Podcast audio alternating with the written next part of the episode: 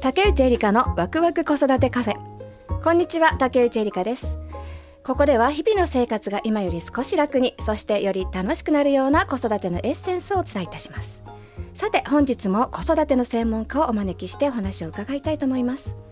今回のゲストは幼稚園小学校受験専門家 MB キッズカレッジ校長の青木みのりさんです。こんにちは。こんにちは。一年ぶりの登場で。はい、もう年の初めの。はい。よろしくお願いします。まず今のお仕事を、えー聞かせてください。はい。えー幼稚園、えーや小学校受験のお手伝いをしているんですが、教室がお台場のビーナスポートの中と、それから世田谷の洋画の方に、そしてこの春からは神奈川の農研大の方にも少し、えーちょっと手を広げて進出進出、えーもう本当に細々とですけれども、えーそういったところで、まあ、幼稚園、えーに入る前の準備をする、まあ教室と、それからまあ小学校の受験のクラス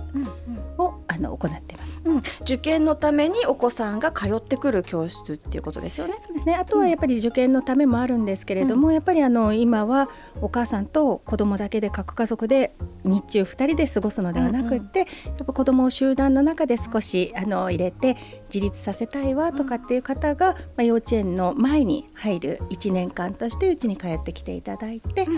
でそれがまあ結果として受験のあの、まあ、準備にもなっていくっていうような感じの教室ですね。そっか、だいたい習い事って3歳ぐらいからですもんね。習い事はなので3歳ぐらい。2歳からだとちょっといけないし、時間も持て余すし、って方がまあ通ったりもできるってことですね。そうです。えっと今ね受験ってどういうことが求められてるんですか？その教える内容っていうのかな。幼稚園の場合、うん幼稚園ですねまず。幼稚園の場合は本当にあの自分のことを自分でするうん。こと、うんまあ、例えばお手洗いだったり、うん。洋服を自分で脱ぎ着したり、脱いだ洋服をまあ畳んでここにしまおうねとかうんうん。いうようなその身の回りのことうんをあのできるようにすることですね、うん。あとはお友達と仲良く、あまあ、遊んだりする時に自分の気持ちを言葉でちゃんと例えばそのおもちゃ貸してうん。どうぞ。でもこれ今僕使ってるから嫌だよ。じゃあ後で貸してねみたいなことを言葉でちゃんと、まあ、2歳で。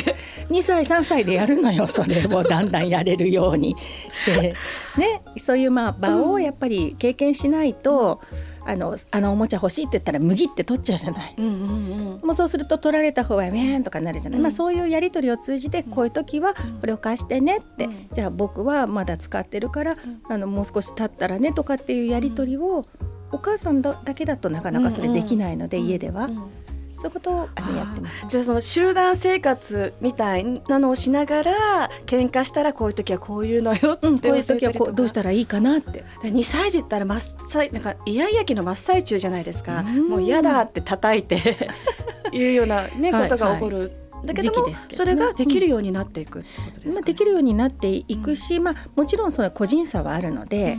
あのいろいろなんだけれども、うん。やっぱり親御さんと家だけ家の中だけではなくて、うん。お母さんいないところでそれをやるのでどうしたらいいかなっていうあの、まあ、問いかけで子供はどうしたらいいか自分の頭で自分なりに考える2歳児なりに、うんうん。でもまだやっぱり多分2歳児さんなので、うん。全然まだやっぱりそのあたりはコミュニケーションとかはね、うん。ここから育っていくので、うん。でもまあ私たちが周りから見ていて、うんどういうふうにしたらいいのかなっていうことを、まあサポートしているような感じですね。うん。今のその幼児特徴どうでしょうその自立っていう部分に関しては昔と比べてとか何か特徴あります？自立してるのかしらしてないのかな？そうね。でもまあ自立と一言で言ってもいろいろやっぱりあると思うんだけど、うんうん。やっぱトレトレーニングのことで言うと、うん。関心の早いお母さんはやっぱり1歳ぐらいからがあの頑張っちゃう頑張っていらっしゃる方もいる、うんでも全然トイレトレーニングはうん。あのあの特に関心もない方は4歳後ぐらいまで多いですよねね遅い方ね。あります。別に、うん、それはあの、うん。家庭の考え方だけれどうも、んうん。まあ、人間の生理的なあの体の作りからして、うん。4歳までしてたりするとちょっとね、うんお手洗いは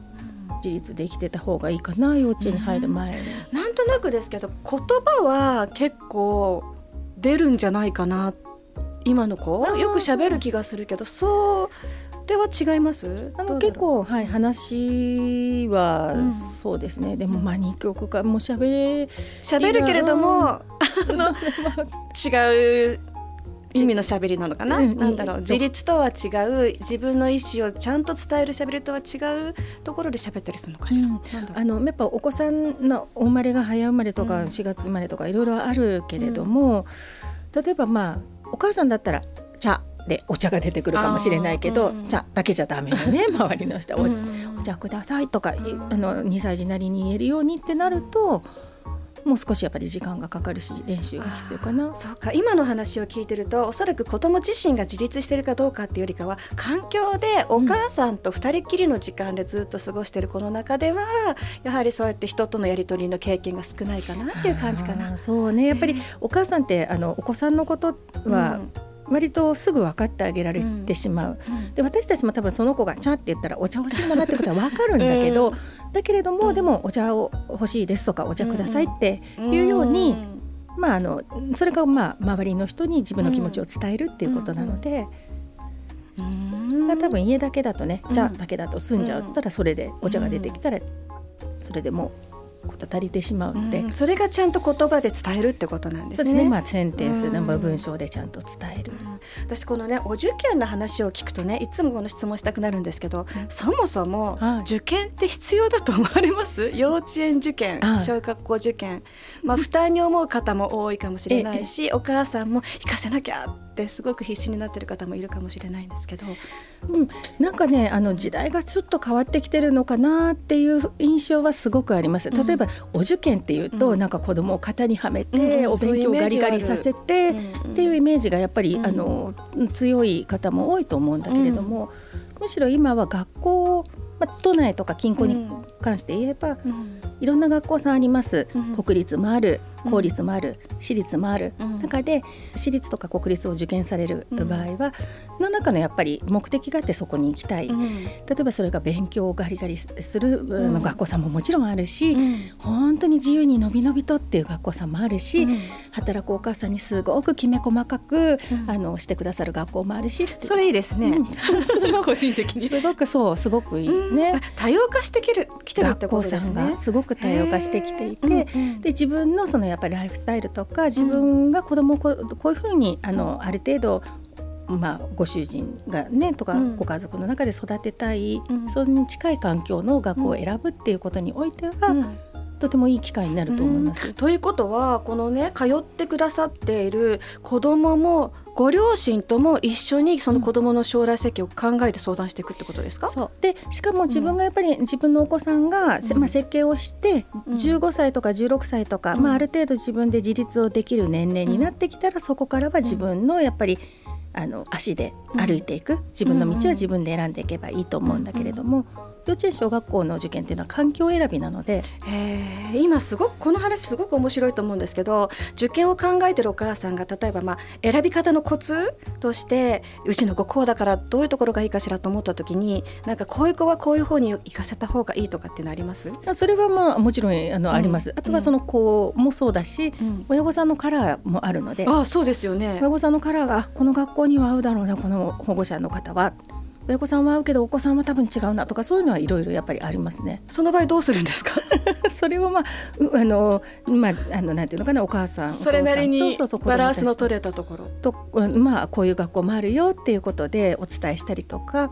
あとやっぱり受験である以上、うん、あの小学校受験になってくるといろいろまあ模試があってその成績でどこの学校だったら入りやすいかなとか、問題の傾向にもよるしだからそこは結構複雑な、あのアドバイスにはいろいろなってきますね。うん。あの小さい子とそうやって接していて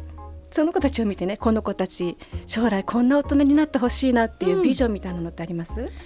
やっぱりあの20年後30年後なのでね、うんうん、やっぱり本当に自分の頭できちんと物事を考えて、うん、それを自分で発信をして、うん、周りの方と協力共同して何か物事をクリエイトしていくっていうような人になっていかないと、うんうん、20年後30年後はきっとあのダメなんじゃないかなっていうのはやっぱり根底にあるので。うん。ぱ自分の頭で考えてそれをきちんと発信できて、うん、そして周りとも共同できるような、うん、あの大人になってほしいなとは思います、うん、なんかお話を聞いてるとねすごくその幼稚園受験とか小学校受験っていわゆる